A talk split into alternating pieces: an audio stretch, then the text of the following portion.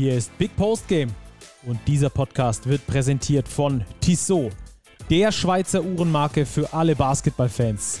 Als Partner der FIBA und offizieller NBA-Zeitnehmer ist Basketball für Tissot mehr als nur Sport vom Tip-Off bis zur Crunch-Time, sondern Lifestyle. Die sportliche Kollektion mit eigenen NBA-Uhren spiegelt das perfekt wider. Schaut mal rein unter www.tissotwatches.com. Und jetzt geht's los. Schöne Grüße gehen raus in die Basketballnation. Schön, dass ihr wieder mit dabei seid, dass ihr hier zuhört. Die heiße Phase der Saison rückt immer näher in der Euroleague. In der Pro A sind die Playoffs zum Greifen nah. In der BBL dauert das noch ein bisschen. Aber einer ist auf jeden Fall immer zum Greifen nah und das ist Robert. Grüß dich. Servus, Stacki. Grüß dich. Robert, äh, ich wurde von einem Freund gestern gefragt, ob heute mal wieder richtig einer weggehäuselt wird. Habe ich gesagt, ich frage dich einfach mal. Heute häuseln wir einen weg, oder? Was, was stellt sich dein Freund denn darunter vor? Ja, äh, Podcasten. Okay, wir podcasten einen weg. Ja, wir ja, haben, genau. Das heißt jetzt wir haben schon ein Spezial heute. Auf jeden Stacki. Fall, auf jeden Fall. Wir sprechen nämlich über die Pro A. Ähm, ganz ausführlich, haben da einen absoluten Experten bei uns, äh, bei unseren Autoren mit am Start. Ich hoffe, ihr habt euch das aktuelle Heft schon gekauft, beziehungsweise habt es geschickt bekommen als Abonnenten. Falls nicht, ist spätestens jetzt der Zeitpunkt, das zu tun, denn da gibt es ein großes Special zur Pro A. Wer kann aufsteigen, wer will aufsteigen. Da wird das richtig detailliert äh, aufgefächert. Das ist richtig geil. Ich habe das als allererstes aufgeschlagen und durchgelesen, ähm, weil es mich echt interessiert hat. Und diesen Autor, den haben wir heute zu Gast. Äh, Jan Finken ist mit am Start. Da, den werden wir später anrufen, da mal komplett die Pro A durchbesprechen. Denn, Robert, die Regular Season ist ja dort fast vorbei und die Playoffs warten. Ja, sie ist fast vorbei. Tatsächlich, es fehlen noch ein paar Nachholspiele, was dazu führt, dass die Serien noch nicht feststehen. Das heißt, wir werden zwar auf die Teams blicken, zumindest noch nicht alle Serien stehen fest, aber es gibt ja ganz viele interessante Teams in der Pro A, die Ambitionen haben, in die erste Liga aufzusteigen. Und das ist ja genau das, was wir uns wünschen. Einen starken Unterbau im deutschen Basketball, dass man auch dieses, diese Verzahnung hat zwischen Pro A und BBL. Und ich glaube, das ist jetzt trotz der Corona-Pandemie immer besser geworden und ich bin gespannt, wer am Schluss die Nase vorn haben wird im Titelrennen der Pro A. Genau, dazu kommen wir später. Wir sprechen jetzt natürlich, um euch, äh, wie ihr es gewohnt seid, up-to-date zu halten über den aktuellen äh, BBL-Spieltag natürlich. Äh, das machen wir erstmal. Wir werden heute nur zwei Spiele etwas intensiver beleuchten, werden dann ähm, ganz viele im Two-Minute-Drill haben dass wir da äh, durch die BBL etwas äh, durchsurfen, um dann mit der Starting Five abzuschließen. Dann eben ausführlicher die Pro A. Die hat das einfach auch verdient. Da wird richtig guter Basketball gespielt und vor allem wollen wir natürlich wissen, wer will überhaupt aufsteigen, wer könnte aufsteigen, wer hat da Ambitionen. Das werden wir dann danach besprechen. Und in der TSO Overtime geht es ums internationale Geschäft. Da werden wir also dann auch nochmal einen kleinen Fokus auf den Eurocup und die Basketball Champions League und die Teams darin äh, legen. Also jetzt reiten wir rein, Robert, äh, ins Kurzzeit-Live-Spiel, so wie ihr, liebe Zuhörerinnen und Zuhörer, das gewohnt seid. Kurzzeit-Live-Spiel BG Göttingen gegen die Hamburg Towers. Ein super spannendes Ding mit super spannendem Ergebnis am Schluss, Robert. Ja, 83 zu 80 dreht die BG Göttingen ein Spiel im letzten Viertel, das sie eigentlich dominiert hatten über weite Strecken der Partie, dann im letzten Viertel aber die Führung abgegeben. Hamburg sah schon so aus, als wären sie auf der Siegerstraße, aber dann kam Stephen Brown mit dem Halbdistanzwurf. Sechs Sekunden Verschluss, glaube ich, waren es zum 83-80 und zum unfassbar wichtigen Erfolg für die BG Göttingen, weil es war das Duell des achten gegen den siebten. Beide Teams mit gleicher Bilanz vor diesem Spiel, 15 Siege, 12 Niederlagen. Jetzt haben sie die Plätze getauscht und für die Göttinger war es daher besonders wichtig, weil sie einfach, wir haben es letzte Woche mit Frank Meinertshagen besprochen, ja ein extrem schweres Restprogramm haben und sich jetzt somit wieder drei Siege Vorsprung erspielt haben vor Kreilsheim auf 9 und Bamberg auf Platz 10. Ja, ganz wichtiges Ding. Frank Meinert sagen, du hast es schon gesagt, der war, glaube ich, letzte Woche hatten wir den bei uns hier im Podcast, hat ja auch gesagt, also wenn wir so weiterspielen, dann werden wir die Playoffs nicht erreichen. Ähm, sie haben das geändert. Unter der Woche ja knapp gegen die Fraport Skyliners gewonnen und jetzt am Wochenende eben gegen einen direkten Konkurrenten gegen Hamburg und äh, plötzlich scheint die Sonne wieder über Göttingen, die Playoff-Sonne, denn äh, es könnte für die BG tatsächlich reichen, dass sie es in die Playoffs schaffen. Das sieht äh, aktuell ziemlich gut aus. Äh, für die Hamburger dagegen war das natürlich eine bittere Pleite, vor allem weil sie das Hinspiel sehr hoch gewonnen haben. Ähm, jetzt das Rückspiel knapp verloren haben, äh, aber trotzdem, dieser, dieser Sieg ist halt am Schluss dann schon ausschlaggebend, ob du dann auf Rang 7, 8 oder halt auch 9 landen kannst. Ne? Es ist spannend, das Playoff-Rennen weiterhin. Ja, das Playoff-Rennen ist unfassbar spannend. Immerhin haben die Towers noch den direkten Vergleich auf ihrer Seite gegen die BG. Aber wir haben jetzt ja auch die Hakro Merlins wieder im Rennen, die nach ihrer Corona-Pause beziehungsweise Schwächephase jetzt wieder einen Sieg eingefahren haben, jetzt auch bei 13 Siegen stehen, aber eben auch noch weniger Spiele absolviert haben, beispielsweise zwei weniger als Brose Bamberg, die ja auch bei 13 Siegen stehen. Göttingen und Hamburg jetzt mit 15 bzw. 16 Siegen. Chemnitz davor mit 17, also es ist ganz ausgeglichen zwischen den Plätzen 7 bis 10. Ja, und die Teams dürfen sich dort eigentlich keine Ausrutscher mehr leisten, vor allem, weil es jetzt in nächster Zeit viele direkte Duelle geben wird. Ja, für Hamburg ist das natürlich doppelt bitter jetzt. Wir haben das ja gerade schon thematisiert. Warum? Ähm, da macht sich auch die Doppelbelastung aus dem Eurocup einfach so ein bisschen bemerkbar bei den Hamburgern, oder? Ich glaube, theoretisch hätten die eigentlich das Potenzial, zwei Plätze, würde ich mal so grob sagen, weiter oben zu stehen. Wie siehst du die Thematik? Ja, haben sie. Sie haben halt für diese Eurocup-Belastung nicht den allertiefsten Kader. Das muss man einfach feststellen. Und sie haben jetzt auch ähm, nicht die allerbreiteste Rotation gespielt. Jetzt auch gegen Göttingen wieder. Das zeigt auch, wie wichtig dieses Spiel war. Jalen Brown 30 Minuten, Caleb Holmesley 28, Kozan 29, Hendricks 25, Trevor Blue zum Beispiel nur 5 Minuten gespielt. Also die Rotation ist schon, sie ist okay, aber sie ist jetzt nicht mega breit und sie ist eben nicht so breit, um vielleicht beide Wettbewerbe, Eurocup und BBL, ohne Leistungsdelle zu überstehen. Ja. Eurocup in dieser Saison äh, ja auch mit einem neuen Format am Start. 18 Spiele in der Vorrunde schon mal bestritten. Äh, das musst du halt irgendwie auch oben drauf rechnen, wobei es immer, finde ich, auch schwierig ist. In der Mannschaftszusammenstellung sagt du dann auch nicht, ja, wir haben 34 BBL-Spiele und dann machen wir 18 oben drauf, und dann brauchen wir noch so 1,5 Guards mehr im Kader ist natürlich auch, auch schwierig äh, aus der Perspektive dann äh, da zu handeln. Wir werden sehen, welche Auswirkungen das für die Hamburg Towers dann in Richtung Playoffs hat. Äh, die Daumen sind natürlich gedrückt da gen Norden, dass es äh, für die Hamburger äh, reicht. Toller Standort, der sich richtig, richtig gut entwickelt hat.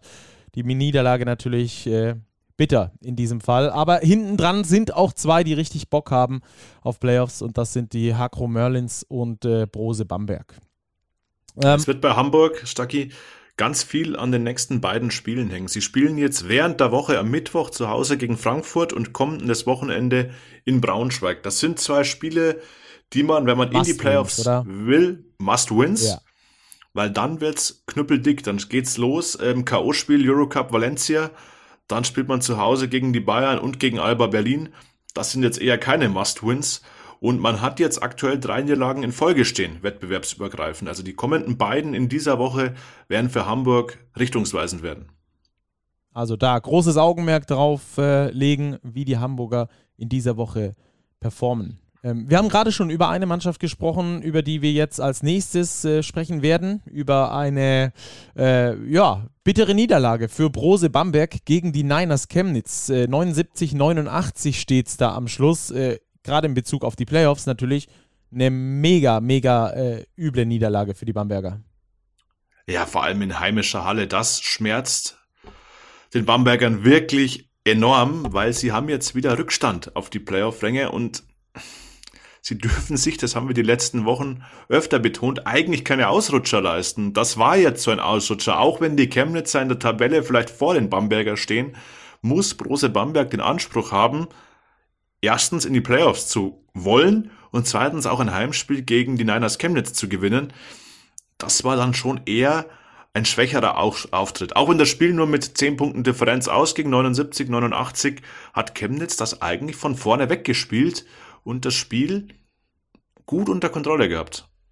Ja, ähm, zu so einem späten Zeitpunkt, 28. Spieltag, dass da Brose Bamberg erst mit 13 Siegen und 15 Niederlagen dasteht äh, hätten wir, glaube ich, beide so auch nicht gedacht, oder? Nee, überhaupt nicht. Also, aber wir haben es oft thematisiert. Stacki Bamberg hat einfach zu kämpfen mit fehlender Konstanz an ganz vielen Ecken und Enden. Und fehlende Konstanz war auch wieder das Stichwort jetzt im Spiel gegen die Niners Chemnitz. Sie haben einfach in ihrer Defensive keine Konstanz gebracht. Die Niners haben im ganzen Spiel nur neun Zweier daneben geworfen. Die haben 70 Prozent Zwei-Punkte-Würfe versenkt, beziehungsweise Bamberg hat das zugelassen. Und das ist eigentlich ein Punkt, der einem Team wie Brose Bamberg nicht passieren darf. Vor allem nicht in eigener Halle, dass man defensiv überhaupt keinen Zugriff bekommt und somit das Spiel auch nie richtig wenden konnte. Ja.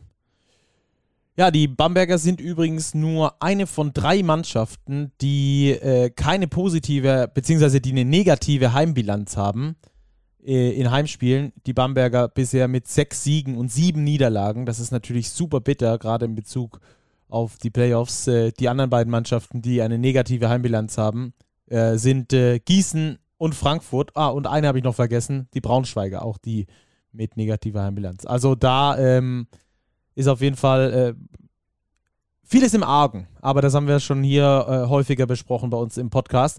Aber für die Bamberger ist es jetzt unter der Woche vielleicht nochmal der letzte Notnagel, an dem sie sich da in Richtung Playoffs ziehen können. Äh, das Spiel gegen Göttingen steht an. Ja, das wird ein Endspiel für Brose Bamberg, ganz klar. Also wenn das verloren geht, äh, stünde Göttingen bei 17 Siegen, Bamberg bliebe bei 13, dann wäre Göttingen definitiv weg. Und ob Bamberg die Power hat, Hamburg oder Kreilsheim, beziehungsweise beide abzufangen, das wage ich dann tatsächlich bei den Verbleibenden, es sind ja dann nur noch fünf Spiele nach diesem Göttingen-Spiel, echt zu bezweifeln. Also eigentlich braucht Bamberg aus diesen verbleibenden sechs Spielen wahrscheinlich Minimum fünf Siege, um noch Ambitionen zu haben für die Playoffs. Ja, ich schaue gerade mal, wie da das Hinspiel ausging zwischen Göttingen und äh, Bamberg. Das war nämlich äh, am ersten Spieltag und da hatte, hatten die Bamberger gewonnen. Und zwar mit sechs Punkten Vorsprung, 82, 76. Also erster Spieltag war dieses Spiel. Mal gucken, wie es dann jetzt unter der Woche aussieht. Das würde natürlich das Playoff-Rennen dann nochmal richtig verknappen, richtig äh, verengen dann da in, unter der Woche. Ja, auf jeden Fall. Also das ist ein Must-Win. Wieder wie eigentlich das Chemnitz-Spiel auch schon für Brose Bamberg. Göttingen, die haben jetzt sich rausgearbeitet aus ihrer Mini-Krise, haben jetzt einen Arbeitssieg gegen Frankfurt gelandet, jetzt auch den eben thematisierten, ja, ich glaube, man kann ihn schon auch als Arbeitssieg bezeichnen, knappen Erfolg gegen die Hamburg Towers. Ja, und das ist letztlich Chemnitz gewinnt das direkte Duell. Die haben ja auch nur 17 Sieger, also die sind ja nicht ewig weit weg von den besprochenen Teams. Und wir dürfen auch nicht die Hamburger vergessen. Die müssen ja auch noch schauen erstmal, dass sie ihre Playoff-Teilnahme fix machen, weil die haben die gleiche Bilanz wie Göttingen gehabt. Jetzt sind sie einen Sieg dahinter, also die sind auf Platz 8, quasi auf dem Schleudersitz, wo man auch schnell mal aus den Playoffs rausfliegt. Die Gejagten quasi. Äh, die Hakro Merlins noch mit zwei Spielen weniger als alle anderen Playoff-Kandidaten. Vielleicht ja die Chance, da äh, von hinten nochmal äh, das Rennen zu machen, durchzustarten. Zwei Siege sind sie dahinter, ähm, zwei Spiele weniger, also in den nächsten beiden Spielen zwei Siege. Und dann äh, haben wir da ein ganz buntes Potpourri in Richtung Playoffs super spannend. Ich finde es ich find's richtig geil, dass wir in der BWL so viel Spannung haben. Das ist, äh, glaube ich, sehr besonders für, für eine Liga, dass da auch alles passieren kann. Ähm, haben wir jetzt nicht zuletzt bei Oldenburg gegen Bayern natürlich unter anderem Vorzeichen gesehen, aber trotzdem, äh, in dieser Liga kann alles passieren, jeder kann jeden schlagen. Äh, häufig auch knappe Spiele und das macht es äh, wirklich so interessant, auch dass das Playoff-Rennen da bis äh, in die Schlussphase der Saison auch richtig spannend ist. Ich, ich kann mich erinnern, letztes Jahr war es doch so, dass wir relativ früh wussten, wer die Top 8 sind und dann hat man nur noch geguckt, okay, wer spielt dann gegen wen in den Playoffs, wer muss irgendwie wie spielen, dass er nicht auf den trifft oder keine Ahnung, Alba gegen Bayern, dass die nicht schon im Halbfinale aufeinandertreffen und so. Ähm, aber jetzt in diesem Jahr ist es nochmal ein Stück offener gew geworden. Das finde ich sehr attraktiv ähm, und, und ähm, macht auf jeden Fall nochmal einen deutlichen Sprung mehr Spaß. Ja, auf jeden Fall. Eben nicht nur Stacki, wie du angesprochen hast, auf den Plätzen 6 bis 10, wo wirklich ein harter Kampf ist, um überhaupt in die Playoffs zu kommen. Wir haben wirklich zehn Mannschaften, die da noch in der Verlosung sind, sondern auch auf den Plätzen 1 bis 5. Es ist überhaupt nicht klar, wer wird Hauptrundensieger, wer wird verliert, verliert vielleicht sogar das Heimrecht. Aktuell haben wir klar eine etwas schiefe Tabelle, weil die Anzahl der Spiele, ja, naja, Bonn 29, Bayern 27, Ludwigsburg 28, Alba 24, Ulm 26. Also kein Team auf den ersten fünf Plätzen hat die gleiche Anzahl an Spielen absolviert. Aber wenn wir in die Spalte der Niederlagen gucken, Alba Berlin 6, Bonn 7, Bayern 7, Ludwigsburg 8, Ulm 8. Also da liegen fünf Teams nur zwei Niederlagen auseinander. Und da geht's auch um das Heimrecht in den Playoffs. Also da ist noch alles offen. Das werden ganz, ganz heiße Wochen, bis es dann in die Playoffs geht. Ja, äh, du hast schon ein paar Mannschaften angesprochen, über die wir jetzt äh, sprechen möchten im Two-Minute-Drill. Ähm, Würde ich sagen, gehen wir mal rüber, oder? Ja klar, Oder hast du, noch was zum, hast du noch was zu Bamberg und, äh, und den Niners Chemnitz? Vielleicht ja zu den Chemnitzer noch. Die haben damit äh, sich eigentlich die Playoffs schon safe gemacht, oder? Mit diesem 17. Saisonsieg. Ich kann mir nicht vorstellen, dass sie da nochmal äh, verdrängt werden. Also, also Kreisheim müsste quasi äh, vier Spiele mindestens ähm, mehr gewinnen als Chemnitz auf den letzten sieben. Also es müsste für Chemnitz schon einiges schieflaufen und sie spielen auch nicht so, als würde einiges schieflaufen. Das war wirklich ein sehr, sehr guter Auftritt von den Niners Chemnitz in Bamberg. Sie haben das Spiel, ich habe es vorher schon angedeutet, wirklich kontrolliert mit ihrem Basketball. Sie haben den Ball laufen lassen, sie haben eine flexible Offense gespielt, sie haben ihre Vielseitigkeit im Kader wieder ausgespielt. Es gab jetzt nicht den einen Mann, der rausgestochen hat. Das war wirklich ein sehr, sehr reifer Auswärtsauftritt der Niners Chemnitz. Das war eine Leistung, wie man es von einem Playoff-Team erwarten kann. Ja, und Chemnitz willst du in den Playoffs nicht spielen. Die sind, die sind, äh, die, die willst du nicht spielen. Die können nämlich die großen Spiele besonders gut. Das hat man schon mehrfach in dieser Saison gesehen, gegen die Bayern im Pokal beispielsweise, ähm, gegen Alba äh, die Revanche für das äh, Pokal-Halbfinal aus und so weiter und so fort. Die Chemnitzer, die sind on fire, vor allem in der eigenen Halle äh, unglaublich schwer zu schlagen. Ähm, die willst du auf jeden Fall nicht als Gegner in den Playoffs haben, egal äh, ob du Bayern, Alba oder, oder Bonn heißt. nee, das wird ein unangenehm, unangenehmes Matchup, wenn man davon ausgeht. Und danach sieht es aus, dass die Chemnitzer ja nicht in den ersten vier landen werden, sondern auf einen der Favoriten wohl treffen wird. Jo, dann jetzt aber der versprochene Two-Minute-Drill, denn äh, wir haben als erstes Kreilsheim gegen Heidelberg und die Kreilsheimer, wir haben es schon angesprochen, die ziehen sich da aus ihrer kleinen Mini-Krise auch raus. Auch deshalb, weil der Kader sich so langsam, aber sicher wieder auffüllt und weil einer übernommen hat in diesem Spiel. Jaron Lewis, 30 Punkte, in fast 38 Minuten Spielzeit, äh, braucht dafür aber auch 25 Würfe. Er hat also ähm, 11 von 25 aus dem Feld geworfen. Topscorer bei den Hakro Merlins, der wirklich übernommen hat. Aber effektivitätstechnisch gibt es da auf jeden Fall noch bessere Spieler. Beispielsweise Fabian Black, Plus-Minus-Wert von plus 18. Mo Stucky, Plus-Minus-Wert von plus 23. Genauso wie auch Mike Caffey, die Nachverpflichtung, die für TJ Shorts getätigt wurde der auch mit zwölf Punkten. Die Hakro Merlins in der ersten Halbzeit überschaubar, vor allem offensiv. Zweimal nur 17 Punkte pro Viertel. Insgesamt sind das dann 34 gewesen. Damit waren sie acht Punkte Rückstand zur Pause und haben dann aber in Halbzeit 2 nochmal richtig aufgedreht. Äh, da haben sie insgesamt 53 Punkte gescored und sind deshalb dann auch mit einem ganz, ganz starken Schlussviertel als äh, Sieger vom Platz gegangen. 28 zu 12 im letzten Viertel. Die äh, Kreilsheimer also mit äh, ganz wichtigem Sieg für die Heidelberger. Ich will nicht sagen, es ist egal, aber an sich ist es jetzt nicht äh, die ganz große Nummer für die MLP Academics Heidelberg, die mit elf Siegen so eigentlich gerettet sein müssen. Äh, da kann eigentlich nichts mehr passieren. Die sind somit im Niemandsland der Tabelle. Für die Hakro Merlins Kreilsheim geht es natürlich noch um die Playoffs und da war dieser Sieg natürlich unglaublich wichtig, dass sie da ihre Serie gebrochen hatten. Haben übrigens noch nie ohne TJ Shorts gewonnen davor. Jetzt haben sie das also geschafft. Lag aber übrigens nicht nur daran, dass TJ Shorts nicht da war, sondern auch daran, dass die Dreiviertelmannschaft ausgefallen ist bei den Hakro Merlins. Also die Merlins gewinnen mit 87 zu 72. Und jetzt du, Robert. Ja, Schacki, wir bleiben bei einer Serie. S. Oliver Würzburg Sechster Sieg in Serie. Die Würzburger gewinnen auch bei Medi Bayreuth. Am Ende würde ich sagen, verdient 83-77, wobei es in der ersten Halbzeit doch eher nach einem Bayreuther Erfolg aussah. Da lag Medi mit 50-42 in Führung, hatte das Spiel unter Kontrolle, vor allem offensiv sehr guten Rhythmus. Den haben sie dann in der zweiten Halbzeit auch durch die gute Defense der Würzburger Verloren haben nur noch 27 Punkte erzielt in der gesamten zweiten Halbzeit, im ganzen zweiten Viertel beispielsweise waren es 31.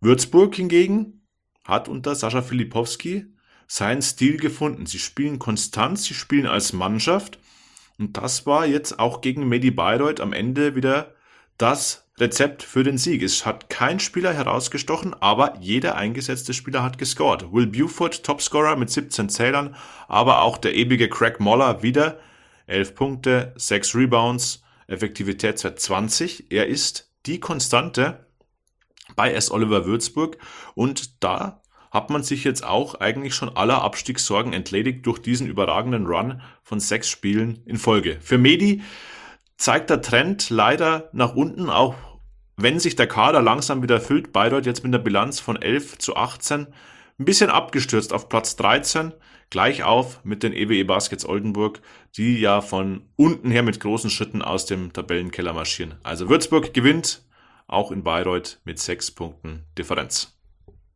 Wunderbar. Als nächstes gehen wir rüber zu einem Derby, denn das war eine ganz spannende Geschichte, äh, die am Schluss, äh, ich hätte sehr viel Geld gesetzt, muss ich ganz ehrlich sagen, äh, wenn ich wetten würde, ich wette nie. ich, ich, bin zu schlecht im Wetten, weil ich immer auf mein Herz höre. Ähm, äh, also, äh, ich hätte sehr viel Geld gesetzt, dass Ratio Farm Ulm gegen Ludwigsburg gewinnt, denn die Ludwigsburger finden, befinden sich gerade in einer Playoff-Serie in der Basketball Champions League. Dazu dann später nochmal mehr. Die haben unter der Woche verloren. In Rumänien waren sie unterwegs vor 10.000 Zuschauern. Hochintensives Spiel, knapp verloren. Und da dachte ich, am Wochenende werden die nicht nochmal mit äh, viel Intensität gegen die Ulmer antreten können.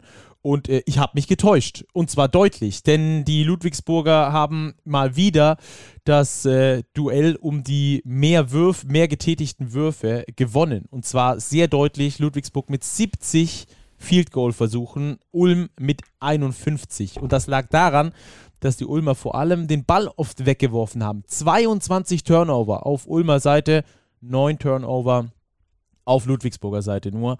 Das war ein großer Faktor. Das Rebound-Duell relativ ausgeglichen und äh, das Spiel auch relativ ausgeglichen. Äh, die Viertel enden nie mit mehr Differenz als mit sechs Punkten, wie im ersten Viertel. Und äh, am Schluss gewinnt Ludwigsburg doch sehr deutlich mit 74 zu 61.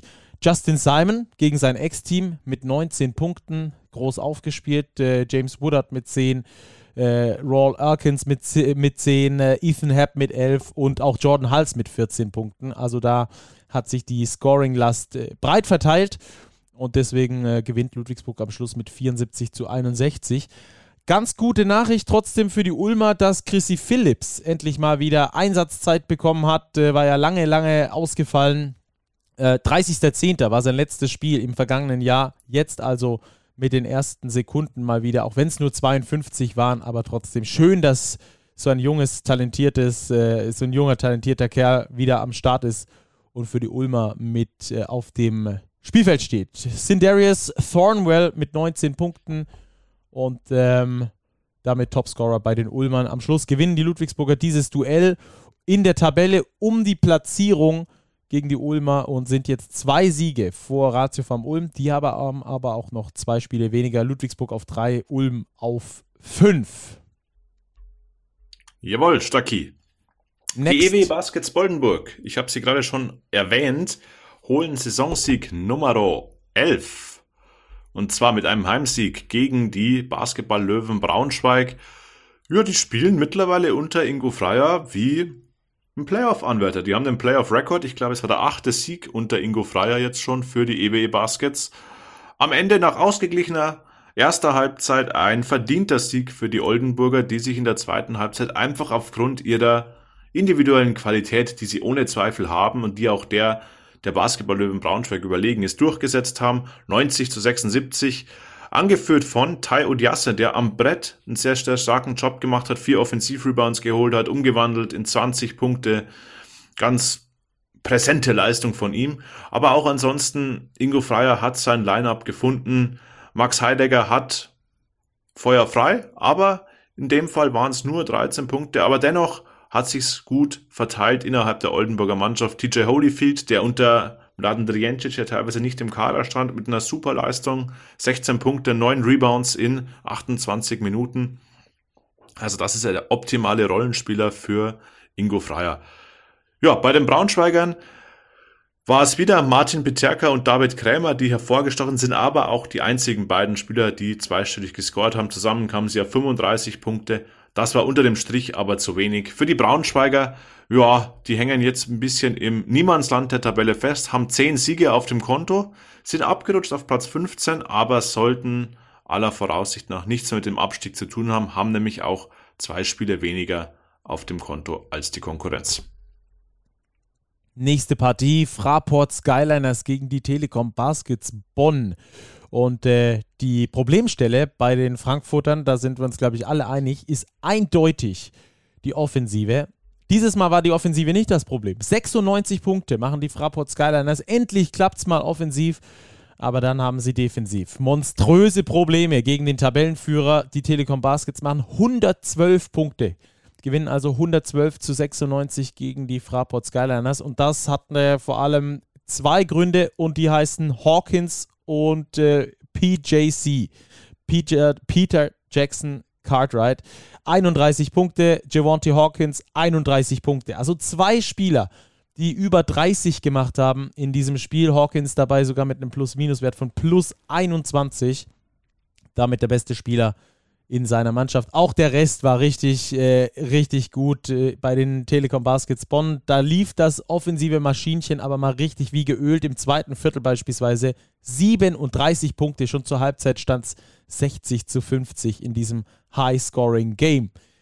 Damit einhergeht natürlich auch, äh, wer viel trifft, produziert wenig Rebounds, aber so wenig Rebounds wie die Fraport Skyliners geholt haben, das ist schon ähm, dann äh, eine Problemstelle, auch wenn der Gegner und sie selbst gut getroffen haben. 19 Rebounds nur. Das Rebound-Duell also plus 9 an die Telekom Baskets, die 28 Rebounds insgesamt abgreifen. Bei den Frankfurtern äh, gab es äh, ja vielleicht das ein oder andere Problem, was auch daran zu sehen ist, dass zum Beispiel äh, Quentin Robertson nur 4 von 14 getroffen hat, 29% aus dem Feld, 14 Würfe genommen bei der Quote, 2 von 9 von Downtown und äh, damit auch minus 19 in Plus-Minus-Wertung, in Plus-Minus-Wert gegangen ist. Genauso wie Rashid Moore, der 22 gemacht hat, damit eigentlich der Topscorer bei seiner Mannschaft ist. Wenn man aber in die letzte Spalte guckt, wo eben der Plus-Minus-Wert steht, dann ist er minus 29 gegangen. Und das äh, erübrigt sich dann auch. Also wer vorne die Kirschen macht, heißt dann nicht, dass das auch ähm, richtig gut sein muss für die Mannschaft insgesamt. Die Leistung. Am Schluss gewinnt, die, gewinnt der Tabellenführer hoch gegen den Tabellenletzten ähm, beim Highscoring-Game. Äh, für die Frankfurter wird es immer unwahrscheinlicher, dass sie es noch schaffen, in der Liga zu bleiben. Theoretisch müssten sie jetzt jedes Spiel gewinnen. Dann hätten sie nämlich elf Siege und wären damit vor dem MBC. Alle anderen Geschichten sind durch. Wenn die Frankfurter also noch ein weiteres Spiel verlieren, dann, äh, ist, der Auf, dann ist der Abstieg auch äh, mathematisch nicht mehr anders zu lösen. Das also vom Spiel zwischen Frankfurt und Bonn. Ja, Stacki. Wir bleiben in Hessen. Wir bleiben bei 19 Rebounds. Gießen 46ers gegen den FC Bayern München. Nicht ganz so eindeutig wie die Niederlage der Frankfurter, aber am Ende waren es auch 10 Punkte. Die Bayern spielen das seriös, 95 zu 85 runter, ohne jetzt zu glänzen, aber es war ein Spieler, der massiv den Unterschied gemacht hat, Deshaun Thomas. Wir haben es schon öfter diskutiert. Der Mann hat in der BBL eigentlich keinen Gegenspieler, der seine Physis matchen kann, seine Größe, seinen Wurf, ihn adäquat verteidigen kann. 34 Punkte hat er aufgelegt bei 20 Würfen aus dem Feld, 14 davon versenkt. Sechs Rebounds, kein, äh, ein einziger Turnover, den hat er sich erlaubt, aber er war von Gießen zu keiner Sekunde zu kontrollieren. Ja, für die Bayern endet ein wahnsinniger Roadtrip mit fünf Auswärtsspielen in Serie. Sie haben ja am Samstag vergangene Woche in Oldenburg gespielt, dann Fenerbahce, FS, Real Madrid, Gießen. Kurzes Kompliment auch an die Bayern für den Auftritt in Madrid. Den müssen wir, glaube ich, schon kurz thematisieren. Auf jeden Fall. 38 zu 13 im letzten Viertel. Ich weiß nicht, ob Real Madrid schon mal ein Viertel oder ein Schlussviertel mit 25 Punkten abgegeben hat. Da ist die Mannschaft mal richtig in den Flow gekommen. tabellarisch zwar keine Auswirkungen mehr, aber ich glaube für Selbstvertrauen extrem wichtig. Bei den Gießnern, die wieder angeführt waren von Kendall McCallum mit 21 Punkten und 11 Assists, wird die Luft auch immer dünner. Es ist eigentlich die gleiche Situation, wie du sie gerade geschildert hast für die Fraport Skyliners. Sie haben sechs Siege auf dem Konto, allerdings deutlich weniger Spiele. Das heißt, sie haben noch neun Spiele zu absolvieren. Schmarrn, acht. Acht Spiele haben sie noch zu absolvieren. Das heißt, rechnerisch ist noch einiges möglich. Aber ich befürchte, auch die Jobsters Gießen 46ers werden den Gang in die Zweitklassigkeit antreten müssen. Ja. Wir haben ja äh, noch eine Stimme zu diesem Spiel. Äh, da hat uns ein Hörer, Hörer Marcel, hat uns äh, da eine Sprachnachricht geschickt, ähm, wie er das äh, vor Ort gesehen hat in Gießen. Sehr cool, da vielen Dank. Falls ihr äh, Sprachnachrichten für uns habt, äh, dann immer gerne durchschicken. Ihr kennt unsere Nummer oder auch findet ihr auf den sozialen Kanälen, werden wir euch auch da kommende Woche bzw. Anfang der Woche nochmal reinposten. Genauso wie auch podcast at big-basketball.de. Immer gerne was schreiben, was schicken. Ähm, die Interaktion finden wir cool und ihr zu Hause auch. Da haben wir sehr viele Zuschriften bekommen, dass das da in der letzten Folge sehr gut angekommen ist. Also jetzt mal reinhören, was uns Hörer Marcel zu Gießen gegen Bayern erzählt. Servus Robert, Servus Flo. Wie von euch aufgefordert, kommt jetzt mal hier die Hörerinteraktion. hier ist Marcel, grüßt euch. Stehe hier gerade im äh, Schatten des Bayernbusses. Nein, ich bin ein paar Meter weiter weg. Ich stehe in der Sonne tatsächlich. Äh, der Bayernbus steht hier direkt neben meinem Auto, äh, direkt vor der Gießener Halle. Ähm, Gerade eben gewinnt Bayern in Gießen. Abstiegskampf ist aus meiner Sicht damit entschieden. Sowohl Frankfurt ähm, wie auch, auch Gießen verlieren heute während ja fast alle anderen ja im, im, Abstiegskampf gewinnen. Also von daher, das ist aus meiner Sicht durch schade. Tut mir, tut mir leid auch für, für Gießen heute nochmal gekämpft und alles gegeben, aber da reicht einfach Qualität nicht, muss man so ganz ehrlich sagen. Und ähm, großen Respekt vor Bayern, die am am Freitagabend noch einen ganz, ganz großen Fight geliefert haben. Ähm, Andreas, Andrea Trinchieri steigt jetzt gerade in den Bus, verabschiedet sich noch von den Fans, war persönlich mein MVP des Tages, obwohl Sean Thomas ja 34 Punkte gemacht hat, MVP Performance, aber Andrea Trinchieri äh, mit, mit so viel Leidenschaft, Engagement auch bei so einer Partie ähm, wie er seine Mannschaft vorantreibt. Also Riesenrespekt. Ähm, man merkt, der hat, der hat Bock. Deshalb waren sie heute auch, äh, die Bayern auch heute mit, mit voller Kapelle ähm, da und wollen in Schwung bleiben. Und ja, die Serie gegen Barcelona in der Euroleague, das wird, das wird auf jeden Fall ein, ein Fest für, für den deutschen Basketball. Und da schon mal alles, alles Gute an die Bayern. Ähm, euch jetzt noch viel Spaß beim Podcast und bis demnächst. Ciao, ciao. Sehr cool, hat er nochmal gut zusammengefasst, war da vor Ort, äh, hat das da gesehen. Klasse, klasse. Ähm, ja, dann würde ich sagen, wir springen direkt weiter, oder Robert? Ja, ein Spiel ist genau. ja offen, Stacki, genau. der MBC gegen Alba Berlin. Die haben im Abstiegskampf nicht gewonnen, haben aber auch äh, wahrscheinlich genug äh, Platz nach hinten. Die hatten gehofft, dass die Berliner vielleicht aus dieser letzten Euroleague-Woche nochmal richtig müde rauskommen und dann da nach Weißenfels fahren, aber nix da. Die Berliner waren richtig gut drauf. Einer war vielleicht müde, der hat nicht gespielt. Jalen Smith, der hatte mal eine Pause bekommen und das ist auch völlig okay nach diesen Wahnsinnsminuten, die er da in den letzten äh, Wochen abgerissen hat. Aber Tamir Blatt mit 16, Jovel Zosmann mit 16, Oscar da Silva mit 11, Tim Schneider mit 16. Also die haben sich da fein abgewechselt. Die Albatrosse Start-Zielsieg. Anders kann man das nicht sagen. 25-17 erstes Viertel, 27-17 zweites Viertel. Dann waren es schon fast plus 20 zur Pause. Und dann haben sie das ganze Ding dann noch hochgeschraubt. Gewinnen jedes einzelne Viertel in diesem Spiel. Alba einfach die viel bessere Mannschaft, auch weil sie 52 Prozent äh, ihrer Würfe versenkt hat und äh, das Rebound-Duell mit 43 zu 25 für sich entschieden hat. Also Alba gewinnt das Ding gegen den MBC. Für Alba geht jetzt der ganz wilde Ritt los, denn die müssen richtig viele Spiele nachholen. Aktuell stehen die erst bei 24 Spielen. Viele haben schon 29. Die hatten natürlich große Corona-Probleme. Und deswegen werden die jetzt äh, in der Euroleague-freien Zeit äh, alle zwei, drei Tage in der BBL antreten. Also Festwochen für alle Alba-Fans, denn ab jetzt gibt es ganz viel Alba und wahrscheinlich auch ganz viele Siege, denn Alba ist gut drauf. Aktuell Tabellen Vierter, aber mit, nee, sogar die wenigsten Niederlagen aller Teams aktuell in der Liga. Für den MBC, Da geht es, äh, glaube ich, der Blick auch nicht mehr weiter nach unten. Die haben erst zehn Siege, sind damit vier vor Gießen und vier vor Frankfurt. Aber alles in allem glaube ich nicht wirklich, dass da nochmal was anbrennen wird.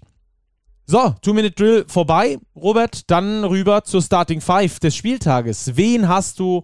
Erzähl mir, wen posten wir? Wen dürfen wir raushauen? Ja, es wird sehr scoring-lastig, Stucky, in dieser Starting Five.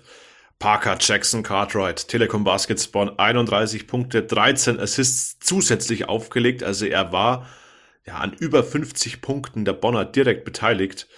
Ganz klar das Starting Point Guard der Woche auch ein sehr gutes Spiel abgeliefert hat, du hast ihn eben erwähnt, Tamir Blatt von Alba Berlin. 16 und 10, 10 Assists, ein Double-Double aufgelegt, plus-minus-Wert plus 28. Sehr, sehr solide Leistung vor allem. Aufgrund der Tatsache, dass Jalen Smith eben nicht im Kader stand, ganz wichtiger Input, den Tamir Blatt da geliefert hat. Javonte Hawkins, ebenfalls Telekom Baskets Bonn, ist mein Small Forward der Woche. 31 Punkte, ein unfassbarer Athlet und er hat eben kaum Würfe gebraucht für seine 31 Zähler. 12 von 16 aus dem Feld, also ganz, ganz effektiv agiert und mit PJC der Schlüssel zum Sieg für die Bonner gegen Frankfurt. Power Forward, Power pur, Deshaun Thomas, 34 Punkte. Ich habe es vorher erläutert, der Typ ist von vielen Teams in der BBL einfach nicht zu kontrollieren. Und auf der Center-Position gehe ich mit Tai Odiasse, von den EWE Baskets Oldenburg. 20 und 9, knapp am Double-Double vorbeigeschrammt, aber ein entscheidender Faktor eben im Offensiv-Rebounding bei den Oldenburgern und wichtig, dass es für den nächsten Sieg gelangt hat und ein Riesenschritt in Richtung Klassenerhalt gelungen ist. Also PJC, Tamir Blatt, Javonte Hawkins, Deshaun Thomas und Tayo Diasse, die Static Five der Woche. Beep, beep. Ciao. So, wir sagen Ciao von dieser Seite, von dieser BBL-Seite zumindest, und gehen jetzt mal rüber auf die Pro A, denn wir wollen euch eine große Vorschau auf die Playoffs liefern. Wie gesagt, im Heft findet ihr da schon eine große Vorschau, die Jan Finken geschrieben hat. Äh, überragend äh, gerne mal reingucken. Ansonsten das Heft äh, gerne noch äh, kaufen, falls ihr das noch nicht getan habt. Und äh, der hat dort äh, ein paar sehr, sehr interessante Sachen aufgefächert, die wir jetzt hier auch nochmal ein bisschen intensiver besprechen werden. Im Heft ist noch viel mehr drin, wie ihr dann hier hören werdet.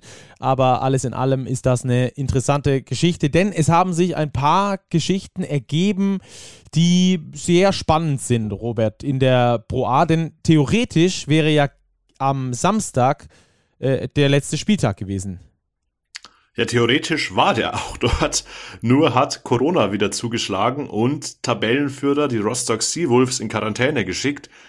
Somit steht noch nicht fest, welches Team auf Platz 1 in die Playoffs starten wird. Sind es die Rostock Seawolves oder die Tigers Tübingen, weil Rostock fehlt eben noch ein Nachholspiel gegen die Karlsruhe Lions, die ihrerseits noch ein zweites Spiel neben dem Rostock-Spiel nachholen müssen und mit einem weiteren Sieg in die Playoffs einziehen können. Die sind nämlich aktuell Neunter und können die Nürnberg Falcons noch vom Platz 8 verdrängen. Also wir können Stand heute noch nicht über fixe Serien sprechen. Ich meine, Jena ist sicher Dritter.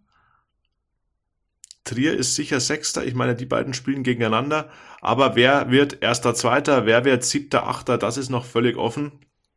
Und ja, es sieht aktuell so aus, als würde der Playoff-Start, der ja für kommenden Donnerstag angepeilt war, gar nicht zu halten sein oder zumindest nicht für alle Teams zu halten sein. Aber das soll für uns jetzt erstmal zweitrangig sein, denn wir wollen über die Teams sprechen, die in die Playoffs einziehen werden oder können, dann sprechen wir eben über neun Teams. Und ich glaube, es gibt keinen besseren Experten dazu als Jan Finken, der die von dir angesprochene Vorschau geschrieben hat. Da rufen wir das mal an. ist ein absoluter Pro-A-Experte. ich rufe einfach mal schon an, während du ihn anmoderierst.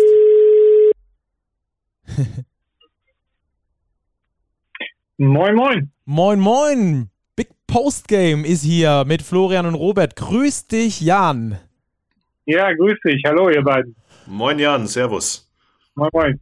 Jan, wir brauchen einen Zweitliga-Experten äh, und da äh, bist du uns natürlich sofort in den Kopf geschossen, denn du hast die große Vorschau auf die Playoffs in der zweiten Liga in der Pro A geschrieben. Äh, super, super Stück, super Artikel. Ich habe äh, mir das Ding als allererstes durchgelesen, als ich das Heft äh, aufgeblättert habe, weil ich es echt interessant finde. Und wir ja hier meistens nur in der BBL unterwegs sind. Deswegen umso Ja. schöner, dass wir dich am Telefon haben. Sehr gerne. Was wollt ihr wissen? Wir wollen alles von dir wissen. die Hauptrunde ist in der Pro A ja so gut wie durch. Wie hast du die Saison bisher so gesehen? Was waren die positiven, was vielleicht auch die negativen Überraschungen, mal so ganz allgemein? Ja, man sagt ja immer, dass es äh, jedes Jahr sagt man, das ist die stärkste Pro A aller Zeiten und äh, zumindest war es dieses Jahr die spannendste Pro A aller Zeiten. Also Entscheidungen sind erst am letzten Spieltag gefallen. Äh, es sind mehrere Mannschaften noch punktgleich. Da zählte der direkte Vergleich über die Platzierung. Ähm, Rostock und Jena galten natürlich vorher schon als die, die Top-Teams, sage ich mal. Es gab genauso negative Überraschungen wie, wie Bremerhaven, die es auf den letzten Drück Drücker geschafft haben und Fechter fällt mir da ein. Also insgesamt war es sehr spannend und es gab eigentlich kein Team, das wirklich rausstach. Hm, Aber eine negative Überraschung vielleicht doch, Rasta Fechter, die ja aus der BBL kamen und jetzt auf Platz 11 abgeschlossen haben. Sie haben noch ein Nachholspiel zu absolvieren, aber die Playoffs definitiv verpassen werden. Ja, genau, habe ich ja gesagt. Ne? Der Start war natürlich eine Katastrophe von Fechter mit 1 zu 6. Da musste ja Derek Allen auf seinen Hut nehmen. Äh, dafür haben sie Vladimir Lucic verpflichtet und der hat den, den Turnaround, sage ich mal, verschafft. Aber äh, in Fechter ist, glaube ich, keiner glücklich über die Saison. Mm, Die Absteiger stehen ja fest, äh, um die vielleicht auch ganz kurz zu behandeln. Artland äh, steigt wieder ab, Itzehoe steigt ab, da wird sich auch Patrick Elsie jetzt äh, wahrscheinlich dann entfernen, haben wir ja noch gelesen in der Vorbereitung Ja. auf die Sendung. Und Ehingen, die nur einen einzigen Sieg geholt haben. Wie ist es denn an den drei Standorten äh, zu bewerten? Ja, also ich glaube, Ehingen, tut das nicht so weh. Ich glaube, die wussten, dass sie einer der Abschieds- oder der Abstiegskandidat Nummer eins sind. Sehr junges Team, traditionell, mit vielen jungen Spielern. Ähm, ich sag mal, die nehmen es dann auch in Kauf, dass sie dann da, äh, sind aber so ein Borderline-Team zwischen Pro A und Pro, Pro B. Äh, nächstes Jahr spielen sie wieder oben mit in der Pro B, von daher ist das für die wahrscheinlich nicht so schmerz, schmerzhaft. Itzehoe genauso, für die war es mal ein Abenteuer in der Pro A zu spielen. Ähm, für die Art und Dragons ist es natürlich ganz bitter, dass sie am letzten Spieltag, glaube ich, oder am vorletzten, da in die Abstiegszone gerutscht sind. Eine sehr un unglückliche Saison auch, einige Verletzte. Also die sind wahrscheinlich besonders traurig. Hm. Jan, wir haben uns versucht, gerade ein Bild zu verschaffen über die Lage und mögliche Playoff-Platzierungen bzw. Playoff-Paarungen und sind zu dem Schluss gekommen, ohne Nachholspiele können wir noch gar nicht fix, fix sagen, wer gegen wen spielen wird. Ich glaube, Jena ist sicher Dritter. Die werden gegen Trier spielen, aber 1, 2 und Platz 7, 8 sind noch völlig offen. Oder haben wir uns verrechnet? Nee, ist äh, genau so. Also da muss man natürlich Rostock äh, nennen. Die haben zum ungünstigsten, Zeitpunkt jetzt ihre Corona-Krise genommen. Äh, das Spiel gegen Karlsruhe ist ja abgesagt worden. Äh, Karlsruhe ist im Moment nicht in den Playoff-Plätzen, könnten dann aber noch reinrutschen. Die haben am Morgen haben die da- das noch das Nachholspiel gegen Schwenningen. Wenn sie das gewinnen, dann verdrängen die Nürnberg von Platz 8.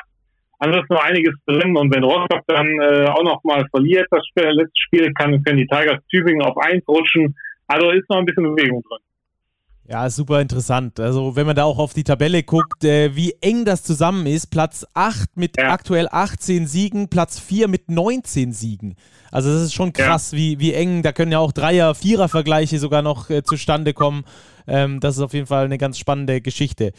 Ähm, lass uns Genau. auf, die, auf die Teams ein bisschen eingehen, die jetzt äh, die Möglichkeit haben, in die Playoffs äh, zu kommen. Äh, und äh, wo fangen wir an? Am besten weiter, weiter unten, oder? Robert hat da herausragend äh, schon mal ein paar Teams aufgeschrieben. Ähm, starten wir mit ähm, Karlsruhe oder Nürnberg. Gewinnt Karlsruhe noch ein Spiel, äh, oh, dann, sind sie, dann sind sie mit dabei, oder? In den Playoffs.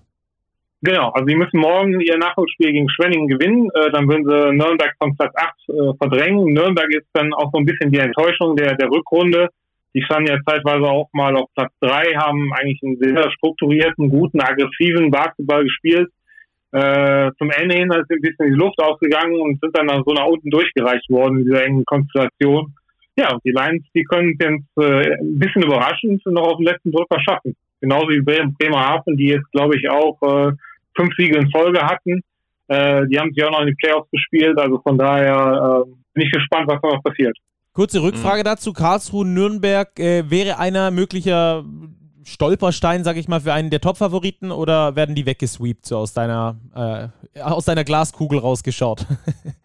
Boah, so weit, das, so weit will ich mich nicht aus dem Fenster lehnen. Also wenn eins, äh, wenn eins äh, die Saison gezeigt hat, dann, dass jeder jeden schlagen kann. Ne? Also selbst Rostock äh, und Jena, die so als die Top-Favoriten galten, die haben auch acht und zehn Niederlagen. Ne? Also wie es äh, auch andere Mannschaften können da Basketball spielen und ich glaube in Playoffs äh, beginnt die Saison nochmal ganz neu. Ne? Also selbst 1 gegen 8 wäre da, glaube ich, äh, kein, kein lockeres 3-0 für den, für den Eintracht-Kandidaten.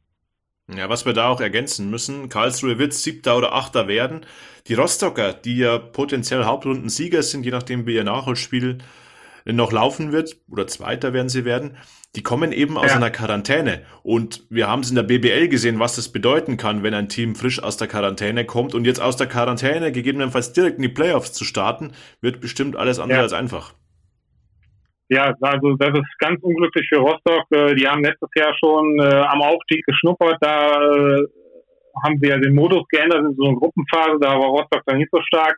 Wenn sie jetzt wieder daran scheitern sollten, sage ich mal, indem, indem sie selbst getroffen sind, äh, das wäre ganz bitter. Ne? Also wie gesagt, wir müssen jetzt, jetzt mal abwarten, wie, viel, wie viele Spieler da letztendlich betroffen sind, wie die Liga das jetzt plant mit den mit den fehlenden Spielen noch, wann die, äh, die Playoffs für Rostock überhaupt beginnen, aber sicher sehr unglücklich für die Seahawks. Ja. Ja, lass uns weitergehen, Jan. Eisbären Bremerhaven, wenn man in den Kader guckt, viel BBL-Erfahrung, Konsti Konga, ja. Robert Oehle, Kevin Jebo, du hast angesprochen, auch den Trainer gewechselt. Ist der Standard schon wieder reif ja. für die BBL? Hat man da Ambitionen? ja, Bremerhaven hat sich gut äh, konsolidiert in, der, in, den Jahren in der zweiten Liga. Sie hatten einen enormen Schuldenberg damals, als sie abgestiegen sind. Den haben sie jetzt so gut wie nicht ganz abgetragen, aber es sieht auf jeden Fall besser aus. Und ich glaube, wenn sie vor die Frage gestellt werden, ob sie den, wenn sie den sportlichen Aufstieg schaffen, schaffen ob sie es dann noch wagen wollen, äh, werden sie jetzt wahrscheinlich ein bisschen länger überlegen. Ne? Also na klar, das Finanzielle spielt eine Rolle. Äh, ich kenne den genauen Schuldenstand da jetzt äh, nicht, aber sie werden wahrscheinlich alles probieren, äh, an, an alte BWL-Zeiten anzuknüpfen. Also wenn sie es sportlich schaffen, warum nicht? Sehr interessant. Ähm, alte BWL-Zeiten ist ein gutes Stichwort äh, für die Römerstrom Gladiators Trier. Äh, Traditionsstandort mit äh, solider Hauptrunde, deutsches Point Guard Duo mit Jonas Grof und Garay C, beide mehr als 28 Minuten pro Spiel und eine starke ja. Ausländerriege, äh, die da am Start ist. Äh, was, was geht da bei den Trierern? Ja, könnte einiges gehen. Ich finde, die interessante Personal hier ist der junge Trainer, den sie äh, zur Rückrunde oder im neuen Jahr installiert haben. Für Marco Vandenberg kam Pascal Heinrich er hat vorher, vorher das JBL-Team in Trier äh, trainiert und ist dann mal mit äh, acht Siegen und zwei Niederlagen gestartet, so zum Start seiner Pro A-Karriere, sage ich mal. Also spielen äh, sehr äh, intensiven Basketball und sie setzen als einziges Team fast auf sehr viele große Leute. Also ich habe mal nachgeschaut, die haben fünf Leute über zwei Meter acht im Kader. Äh, das ist schon eine Hausnummer. Ne? Also solche Duelle auf, auf den äh, auf den Center-Positionen, das wird sehr interessant. Also Trier ist auf jeden Fall mit zu rechnen. Ja, ob es dann für, wenn sie sich sportlich qualifizieren sollten, ob sie den Gang wagen, weiß ich nicht. Da spielt natürlich auch das Finanzielle eine große Rolle. Ich weiß nicht, wie Trier da aufgestellt ist. Ja, vor allem der Zuschauerzuspruch und die Halle stimmen ja auf jeden Fall. Äh, passen fast 6000 ja. Zuschauer rein. Ja, genau. Also die Strukturen stimmen, das sind BBL-Strukturen. Äh, da muss sich ja am Etat noch was getan werden, aber wie, ge, wie äh, gesagt, ne, wenn sie am Ende auf Platz 1 oder 2 landen sollten oder ins Finale kommen sollten, wenn die sich auch zweimal überlegen, machen wir es oder machen wir es nicht. Mhm. Ähnlich wird es sein bei den Unibaskets Paderborn. Ich glaube, die hegen eher keine BBL-Ambitionen oder würdest du sagen, auch hier ginge was, weil die haben ja auch wirklich für ihre Verhältnisse unter Steven Esterkamp eine gute Saison gespielt. 19 Siege in der Hauptrunde geholt. Ja, ist so das unscheinbarste Team für mich, so in den Playoffs. Die spielen immer so ein bisschen mit und am Ende wundert man sich, dass die dann auf Platz 5 landen äh, spielen natürlich ein super Basketball, aber ich glaube, die Strukturen sind da nicht so, dass es nächstes Jahr für BWL reichen könnte. Ich glaube nicht, äh, dass die Ambitionen äh, da sind. Aber Steven Esterkamp macht einen guten Job und von daher sind die mehr als zufrieden mit dem, was sie jetzt haben. Ja, da ist ähm, dann die Frage, wo, woran, woran hattet ihr Lehen? ähm, die Ausländerspots sind sehr gut besetzt. Äh, mit Jordan Barnes beispielsweise 18 Punkte pro Spiel. Ja. Ähm, reicht die Qualität der Deutschen dann ähm, nicht, äh, dass es in den Playoffs ganz nach oben geht? Oder wie würdest du da prognostizieren? Schwierig zu sagen. Ne? Die, die äh, Amerikaner tragen natürlich, natürlich die Hauptlast Sie haben jetzt keinen Deutschen, der da wirklich äh, ein Leistungsträger ist. Das ist vielleicht ein Manko im Gegensatz zu anderen Teams. Äh, wie gesagt, äh, die sind sicher froh, dass sie da oben mitspielen können äh, und machen das auch sehr gut. Ähm, ja, aber ich finde zum Beispiel so, so Mannschaften wie Leverkusen, äh, die sind dann noch ein Tick breiter aufgestellt. Wir, wir haben vor allem deutsche Leistungsträger, sie spielen auch mit drei Amerikanern.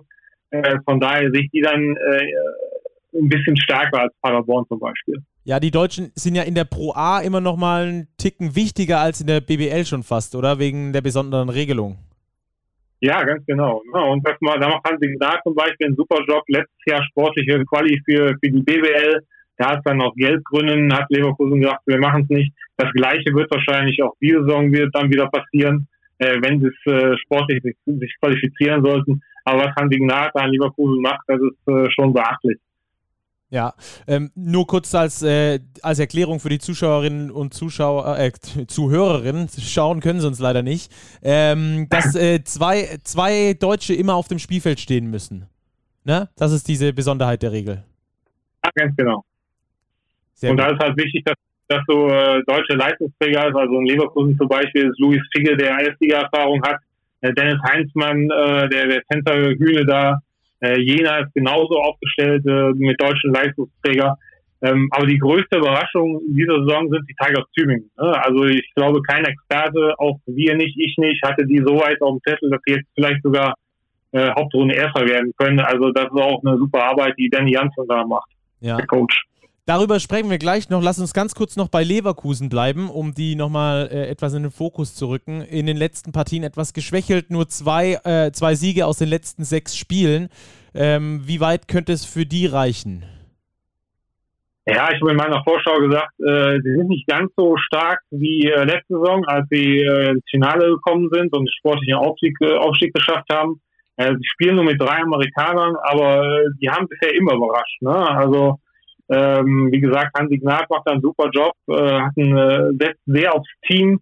Da sticht auch keiner so äh, besonders raus. Das hat eine super Teamleistung. Ne? Und eine Teamleistung in Playoffs kann weit führen. Aber wie gesagt, ich glaube, selbst wenn sie wieder ins Finale kommen, werden sie am Ende wieder sagen, äh, wir gehen nicht hoch. Mhm. Ganz anders. Jena Jan, ich glaube, ja. Jena ist der Standort, der vielleicht vom Budget her an der Spitze steht, der Pro A. Ein sehr erfahrenes Team hat Brandon Thomas, ein BBL-Routinier, Clint Chapman hat bei Alba Berlin gespielt, bei Rasta Fechter, Julius Wolf, ein, ja, ein Urgestein in Jena. Haben ja. die Druck, dass jetzt was gehen muss in Richtung Aufstieg? Ja, Dominik Reinbuch sagt natürlich nein, äh, aber ich glaube schon, dass, äh, dass der Aufstieg diese Saison her soll. Ne? Letzte Saison war es dann auch, wollten sie, glaube ich, auch hoch. Da ist dann auch mit der, äh, mit der ominösen Gruppenphase, da war Jena dann nicht so stark. Ähm, sie hatten auch Corona, einen Corona-Ausbruch im Februar. Drei Spiele mussten da auch verlegt werden. Daran hatten sie ganz lange noch zu knabbern. Also man hat, man hat gemerkt, das Leistungsniveau der Mannschaft war nicht so wie vorher. Trotzdem laufen sie da, unter, unter den ersten Dreien ein und äh, in den Playoffs äh, gibt es, glaube ich, wenige Mannschaften, die Jena und Rostock in einer, in einer Best-of-Five-Serie schlagen können. Das hat unser Experte, der Frank Menz, gesagt, ehemaliger Bundestrainer, den hat man da gefragt, der sagte auch, also Jena und Rostock sind eigentlich das Maß der Dinge. Ja, interessant, dass äh, Jena dann ja in einem möglichen Halbfinale, wenn es denn so bleiben würde, wie es aktuell aussieht, dass Rostock auf 1 ist und Tübingen auf 2, Jena auf 3, dann schon im Halbfinale ja. dann auf Rostock treffen würde. Das sind ja zwei der ganz großen Anwärter äh, für ganz oben. Also das ist, glaube ich, auch eine ganz spannende Geschichte, was dann da auf Platz 1 und 2 passiert, äh, eben genau wegen dieser Thematik, äh, wer dann auf wen ja. auch im Halbfinale treffen könnte. Ganz genau. Deswegen ärgert sich Jena jetzt wahrscheinlich auch sehr, dass sie jetzt nur Dritter sind, um Rostock dann eventuell aus dem Weg zu gehen. Aber man weiß ja nicht, vielleicht wird Rostock auch noch Zweiter. Also wie gesagt, es ist so eng dieses Jahr, äh, sehr spannend. Lass uns über die Tübinger sprechen. Ähm, ich habe in Tübingen studiert, also ich kenne da die Tigers auch ganz gut, auch die Hintergründe, habe auch ähm, schon äh, Danny Jansson mal fast eine ganze Saison äh, begleitet äh, in der zweiten Liga, ja. als er dann noch bei Ratio Farm Ulm bzw. bei der Orange Academy war.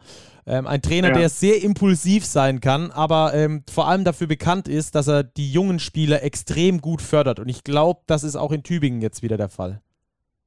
Ja, ganz genau. Also er hat in Ulm schon einen super Job gemacht. Er ist ein Players-Coach, äh, unheimlich nahbar, äh, sehr impulsiv, wie du schon sagst, aber positiv impulsiv. Genau, ne? genau, also er ja. ist jetzt so, so ein osteuropäischer Dompteur an der Seitenlinie, sondern er ist wirklich Players-Coach äh, und es macht, glaube ich, Spaß für ihn zu spielen. Ne? Das merkt man dem Team an. Sehr jung, sehr aggressiv, sehr willig, äh, immer heiß. Äh, und das ist die Handschrift von Danny Jansson. Ja, und dazu dann auch noch äh, ein paar Jungs, die auch schon mal BWL-Luft geschnuppert haben, die ähm, da auch ähm, jetzt Minuten kriegen. Matteo Seric zum Beispiel mit 16 Punkten bei Ludwigsburg ausgebildet, in Bamberg dann mal ähm, im Kader mit dabei gewesen. Till Jönke, Erol Ersek, äh, Jonik äh, Grüttner, Bakul äh, und so weiter und so fort. Also da ist schon auch ähm, Substanz in Tübingen da. Ja, wobei ich glaube, für die BBL wird das nicht reichen. Ne? Also auch auf den deutschen Positionen müsste Tübingen dann nachlegen. Da ist dann auch letztendlich eine Frage des Geldes. Also es gibt da so einen Mehrjahresplan. Ähm, wir haben mal gesagt, bis 2025 wollen sie zurück in die BBL. Wenn sie es jetzt schon schaffen würden, mal schauen, ob sie sich dafür entscheiden würden. Aber ich glaube, sowohl äh, etatmäßig als auch vom Personal müsste sich dann äh, einiges tun für die BBL. Mhm. Würde wahrscheinlich auch ein neuer Haupt- und Namenssponsor erheblich weiterhelfen. Das könnte durchaus äh, hilfreich sein, ja. Ja, Robert, dann machen wir noch die Rostock Seawolves, oder? Ja, die sind ja, die wollen unbedingt aufsteigen, ich glaube, weil wir wurden auch von Hörern gefragt, ja, wer hat denn überhaupt eine BBL-Lizenz beantragt? Wer würde denn hochgehen, wenn es klappt? Ich glaube, wir sind uns einig, Rostock und Jena definitiv, Bremerhaven gegebenenfalls auch. Tübingen, ja. vielleicht sind die auch wieder auf den Geschmack gekommen, aber Rostock und Jena sind die beiden Favoriten und Rostock hat jetzt alle Trümpfe in der Hand, als erster in die Playoffs zu gehen. Klar, wir haben es angesprochen, hatten jetzt mit Corona Pech am Schluss, aber sie haben schon eine extrem gute Mannschaft, oder Jan? Ja, definitiv. Und da ist auch wieder der Trainer zu nennen, äh, Christian Held, äh, ist ein junger deutscher Trainer, 33 Jahre gerade erstmal, der kam aus Trier, war da auch schon Head Coach, war glaube ich damals der jüngste Head Coach in der Pro A ähm, der macht auch einen sehr guten Job mit seinem Vater zusammen, mit Ralf Held, der äh, für DBB Sportdirektor war. Äh, also das passt alles. Ne? Also die Strukturen, die Halle, die Fans. Äh, Rostock ist eine Basketballstadt. Die Euphorie ist groß und äh, wenn dann da 5000 äh, Zuschauer sein können in Playoffs, dann herrscht da natürlich eine super Atmosphäre. Ne? Also wenn Rostock kann, dann wollen sie auch. Ja, dann hoffen wir mal, dass sie, dass sie dann auch können, denn ich finde es immer schön, wenn dann der Unterbau so stabil ist, dass man dann immer zwei Aufsteiger hat in die BBL, ja. die dann auch tatsächlich auch aufsteigen, dass man da nicht wieder mit Wildcard äh, rumhantieren muss oder sonstigem. Ja, und dass die Pro A inzwischen in der BBL gut mithalten kann, das zeigt ja Heidelberg. Also die haben jetzt auch souveräne Klassenerhalt geschafft, haben ihren Kader zwar verstärkt, aber jetzt nicht so in dem Maße, dass sie den über, die, über den Haufen geworfen haben so im Vergleich zu Pro A-Zeiten. Also man sieht ja, mit, mit äh, guter Arbeit kann man da in der, in der BBL auch bestehen. Und ich traue der Rostock auf jeden Fall zu, das auch zu schaffen. Ja, sehr gut. Dann haben wir nur noch zwei Dinge. Zum einen müssen wir noch über den Modus sprechen, in welchem Modus gespielt wird in der, in der Pro A. Und zum zweiten über deine Prognose, wer am Schluss die Aufsteiger sind. Ähm, wir haben es jetzt kurz schon mal äh, zusammengefasst. Thema Aufsteiger, wenn wir nochmal ganz kurz äh, durchgehen. Bremerhaven vielleicht, möglicherweise, genauso wie Trier, ganz vielleicht, möglicherweise. Leverkusen eher nein. Jena ja. Tübingen, man weiß es nicht. Und Rostock definitiv. Ähm, das, das äh, ist mal so äh, für alle, die ähm, wissen wollten, äh, ob es eine Wildcard gibt dieses Jahr oder nicht. Also das ist mal so der Zwischenstand aktuell in der Pro A. Ähm, ja. Deine Prognose ähm, für, oder vielleicht fangen wir an mit der, mit der ähm, Art und Weise, wie die Playoffs gespielt werden. Kannst du uns da vielleicht nochmal kurz abholen? Ja, das wird auf jeden Fall eine Best of Five Serie äh, gespielt. Das Jahr war es ja, wie gesagt, diese Gruppenphase, die so aus der Not geboren war. Äh, dieses Jahr wieder Best of Five.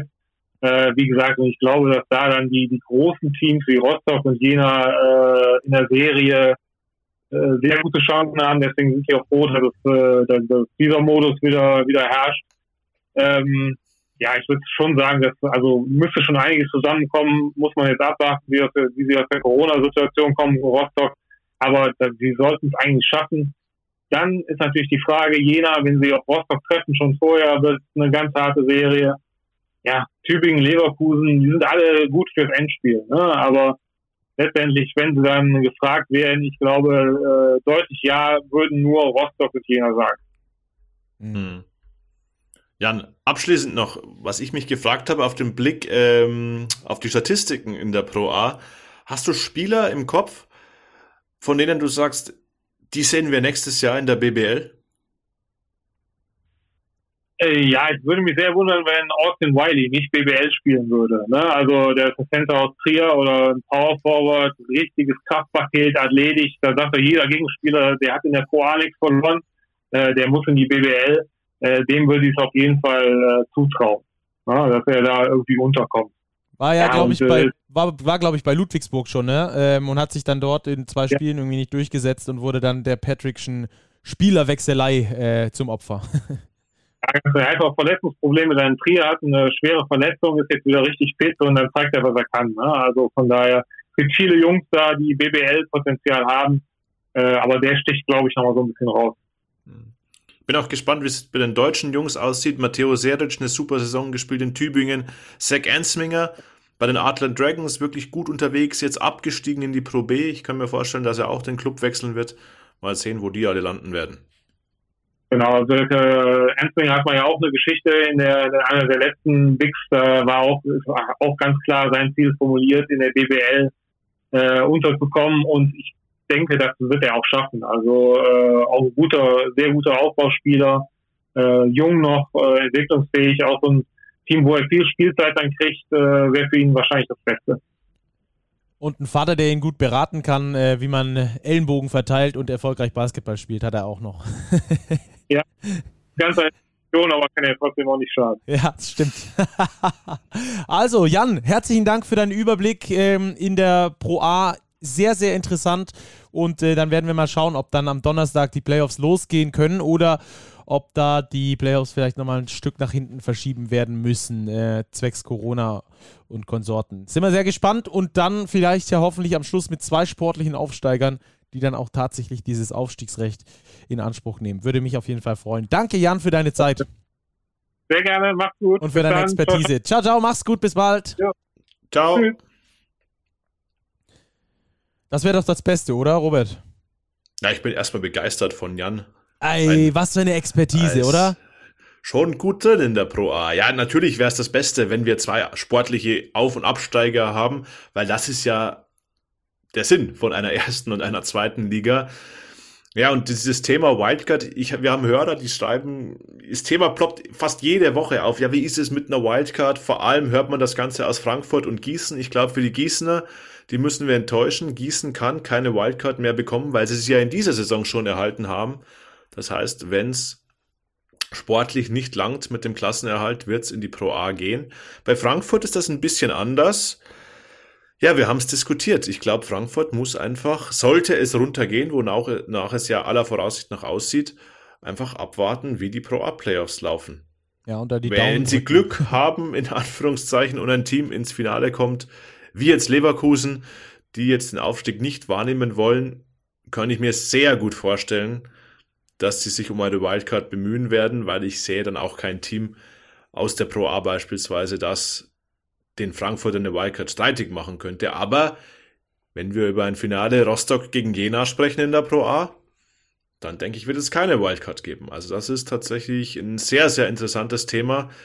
Ganz zu schweigen von den finanziellen Belastungen, die auf eine Mannschaft mit Wildcard zukommt, 700.000 Euro, die musst du erstmal stemmen, zusätzlich zu deinem Budget am Standort Frankfurt, wenn man bedenkt, dass Gunnar Wöbke im vereinseigenen Podcast erzählt hat, dass man das Budget in dieser Saison schon über 100.000 Euro überschritten hat. Das ist dann schon eine Hypothek, die man mitschleppen muss, aber an Frankfurter Stelle natürlich ich glaube, sehr sicher mitschleppen würde, wenn sich die Möglichkeit ergibt. Ja, und für die BBL müssen wir auch ganz ehrlich sein, ist der Standort Frankfurt natürlich auch immens wichtig. Große Stadt, Metropolregion. Solche Städte braucht die BBL nicht ausschließlich, weil der Basketball auch äh, in den Studentenstädten, in den kleinen Städten auch zu Hause ist. Aber ganz, ganz wichtig äh, sind auch die Metropolen. Äh, übrigens ganz interessant finde ich, wenn man drauf guckt und wir sagen auf die Pro A-Tabelle und man sagt, ähm, hier übrigens äh, Traditionsstandort und dort Traditionsstandort. Also fast alle Teams oder sehr, sehr, sehr viele Teams sind ähm, Basketball-Traditionsstandorte, wie Tübingen beispielsweise, wie Leverkusen, die ja, äh, glaube ich, immer noch der, der ähm, Rekordmeister sind äh, im deutschen Basketball, wenn ich mich nicht äh, irre. Trier ja. beispielsweise. Was? Phönix, Phönixhagen. Ja, genau, Phönixhagen, äh, Bremerhaven, äh, das ist schon, das ist schon Wahnsinn ähm, was da alles an, an Mannschaften dabei sind ähm, in dieser Pro A, die jetzt in die spannende Phase geht. Also gerne reingucken ähm, in der Pro A. Die Playoffs gehen bald los. Wann genau, wie gesagt, äh, steht glaube ich noch nicht ganz fest. Theoretisch sollten sie am Donnerstag losgehen, aber die Nachholspiele sind halt auch noch von großer Bedeutung. Gut, dann würde ich sagen, Pro A machen wir damit zu, Robert, und äh, switchen dann rüber zu unserer Tissot Overtime, die heute das internationale Geschäft im Blick hat. Ja, weil da geht es nämlich auch um Playoffs. Die stehen an im Eurocup. Zwar nicht in der kommenden Woche, sondern erst in der Woche darauf, am 19. April, geht es tatsächlich ins K.O.-System. Selten im Basketball. Single Game Knockout, ein Spiel. Do or die für Hamburg und für Ulm. Die Aufgaben, hm, Stacki, ja, sie könnten einfacher sein, glaube ich. Ja, auf jeden Fall. Also das sind, das sind richtig krasse Teams, äh, gegen die die Jungs dort äh, antreten müssen. Aber äh, ich glaube, dieses eine Spiel, das ist äh, dann schon möglich, das zu gewinnen. Also äh, ist ja immer so, dass eine Serie oder je länger eine Serie geht, desto wahrscheinlicher ist es, dass sich die besser platzierte bzw. Die, die bessere Mannschaft am Schluss durchsetzt. Ähm, ist so ein bisschen äh, Pokal, dieses Pokalding, ne? Also jetzt mal, keine Ahnung, Beispiel aus dem DFB-Pokal. Ich glaube, äh, Holstein Kiel gewinnt wahrscheinlich eins von 100 Spielen gegen den FC Bayern. Aber wenn halt dieses eine an diesem einen Tag ist und nur dieses Spiel zählt, dann kann es halt auch mal eine Überraschung geben. Und das ist, glaube ich, der große Vorteil an diesem Eurocup-Format. Es äh, befremdet mich ein bisschen, muss ich sagen, dass die da 18 Spiele in der Vorrunde spielen um dann in einem K.O.-Spiel rausfliegen zu können, oder? Ist das schon hart? Ja, es ist eine weitere Facette des europäischen Vereins Basketballs. Äh, ja, die Wettbewerbsstruktur ist nicht immer ganz klar. Aber wir sollten noch sagen, gegen wen die beiden ah, ja, Teams ja, spielen. Ja, das hatte ich vorhin vergessen. Das ja. haben wir, glaube ich, jetzt vergessen, Stacki. Ulm spielt in Badalona, wenn wir schon bei Traditionsstandorten wären. Oh, war ich auch schon in der Halle. Überragend. Badalona gegen Real Madrid damals. Äh, die Stimmung zum Abheben. Krass. Und da spielt Ulm. ja, die haben eine super interessante Mannschaft mit zwei absoluten Routiniers. Ante Tomic, der Ex-Center vom FC Barcelona, genauso wie Pauli Bass, die jetzt in Badalona ihre Karriere, ja, sagen wir, ausklingen lassen. Dennoch eine ganz, ganz schwierige Aufgabe für die Ulmer, eben auch in Anbetracht der Personalsituation in Ulm. Ja, und für die Hamburger wird es wahrscheinlich noch schwerer, weil die müssen nach Valencia ebenfalls Spanien. Und Valencia ist ein Anwärter auf die Euroleague nächste Saison, ganz klar. Ja, das wird unfassbar schwierig. Aber ich glaube, wir können äh, noch ganz kurz sagen, ich muss selber kurz äh, nachschauen, äh, wie viel da die denn geworden sind, um das äh, nochmal einordnen zu können. Hier, Badalona wurde erster in der Gruppe A. Ähm, deswegen äh, tritt da Ulm jetzt gegen die an. Zwölf Siege, vier Niederlagen. Und äh, auf der anderen Seite Gruppe B, da wurde Valencia Zweiter und trifft deswegen auf die Hamburg Towers. Die Hamburger in 16 Spielen mit 6 Siegen, die Ulmer in 18 Spielen mit 7 Siegen. Diese verschiedenen Spiele, Anzahl an Spielen kommt natürlich daher, dass die russischen Mannschaften, glaube ich, rausgenommen wurden. Ne? Genau. Lokomotiv Kuban, Krasnodar beispielsweise aus der Hamburger Gruppe wurden ja. ja wie in der Euroleague die Ergebnisse annulliert. Ganz genau. Also spannende Geschichten. Äh, 24.04. geht's da los, gleichzeitig wie die Euroleague Playoffs, wenn ich richtig, richtig informiert bin. Ähm, wir haben nur in der nächsten Woche ein Euroleague Special zu den Playoffs. Da werden wir die einzelnen Serien genauer beleuchten Und deswegen haben wir gedacht, wir machen den Euro Cup jetzt schon mal in der TISO Overtime und zwar zusammen mit der Basketball Champions League. Über die müssen wir auch noch sprechen. Die haben wir vorhin schon mal ganz kurz angerissen, Robert. Ja, weil da laufen die Playoffs sogar schon. Die MHP Riesen Ludwigsburg stehen im Viertelfinale in einer Best-of-Three-Serie gegen den rumänischen Vertreter Cluj-Napoca. Würde man denken, ah, easy peasy für die MHP Riesen, aber weit gefehlt. Das Hinspiel ging nämlich in Rumänien schon verloren vor Ja, Spiel 10.000 eins. Zuschauern. Spiel ja, eins richtig, müssen wir Hinspiel ist schwierig in der Best of Three Serie. Stimmt, 76, 73 haben die Rumänen das Ding gezogen, gepusht von 10.000 Fans und Cluj-Napoca ist eine der positiven Überraschungen im europäischen Basketball. Das muss man so klar sagen. Also die begeistern wirklich in der Basketball Champions League und sind so ein bisschen eine Cinderella-Story. Ja, Spiel 2 ist da am Mittwoch. Äh, könnt ihr schauen, auf YouTube gibt es das Ganze zu gucken. Äh, gerne reingucken und vor allem den Ludwigsburgern die Daumen drücken. Denn bei einem Sieg äh, würde es dann noch einmal nach Cluj gehen, nach Rumänien, in diese äh, Halle und dann dort auf jeden Fall einschalten. Stimmung bombastisch. 10.000 Verrückte in der Halle, die da komplett äh, Stimmung machen. Es ist wirklich richtig geil und allein für diese Stimmung würde ich mir schon Spiel 3 wünschen. War ja auch knapp in Spiel 1, also ein gutes Spiel von Ludwigsburg und äh, dann geht das Ding in Spiel 3. Das wäre natürlich sehr cool. Danach kommt dann das äh, Top 4 bei in der Basketball Champions League, das ja dann in Bilbao gespielt wird Anfang Mai. Ähm, also das auch äh, eine sehr interessante Geschichte. Äh, Ich habe mir schon überlegt, ob ich hinfliegen soll, aber ich habe äh, nicht die Möglichkeit. Ich bin leider beruflich eingebunden an diesem Wochenende. Sonst wäre ich echt hingeflogen, egal ob jetzt Lud- Ludwigsburg dabei wäre oder nicht. Ähm, einfach um mir das da anzugucken. Bilbao auch eine tolle Stadt. Äh, viel Basketballfieber auch dort. Ähm, von daher, das hätte sich gelohnt. Da geht es dann also im Mai dann los im Top 4, vielleicht ja mit Ludwigsburger Beteiligung. Dafür wären jetzt aber zwei Siege in Folge nötig. Einer daheim und einer in Cluj in der Basketball Champions League. Ja, Robert, dann würde ich sagen, Ja. für heute machen wir das Ding zu, oder? Ja, auf jeden Fall. Endlich attraktiv Bilbao wie Barcelona, wo die Bayern ja spielen. Auch Ja. eine sehr schöne Stadt. Ja, da geht es dann auch in der kommenden Woche los. Du hast es angesprochen. Nächsten Sonntag bzw. Montag. Große Vorschau auf die Euroleague Playoffs, weil auch dort gibt es wie in der Pro A kleine Parallele noch Nachholspiele, die über die finale Platzierung und somit auch über die Serien entscheiden werden. Daher nächstes Wochenende große Euroleague-Vorschau. So machen wir das. Äh, sagt, uns, eu, äh, sagt uns gerne eure Meinung per Sprachnachricht oder auch gerne auf den sozialen Kanälen oder an big minus äh, Quatsch Podcast. Podcast äh, big-basketball.de. Da lesen wir alles und wir antwo- beantworten auch alles. Wir freuen uns da sehr über Diskussionen zu den heutigen Themen. Ansonsten sagt uns auch gerne, was ihr sonst so sehen wollt und macht euch eine schöne Basketballwoche. Sehen wollt, hören wollt. schöne Basketballwoche. Bis ganz bald. Schaut viel Basketball. Ciao und bleibt vor allem sportlich.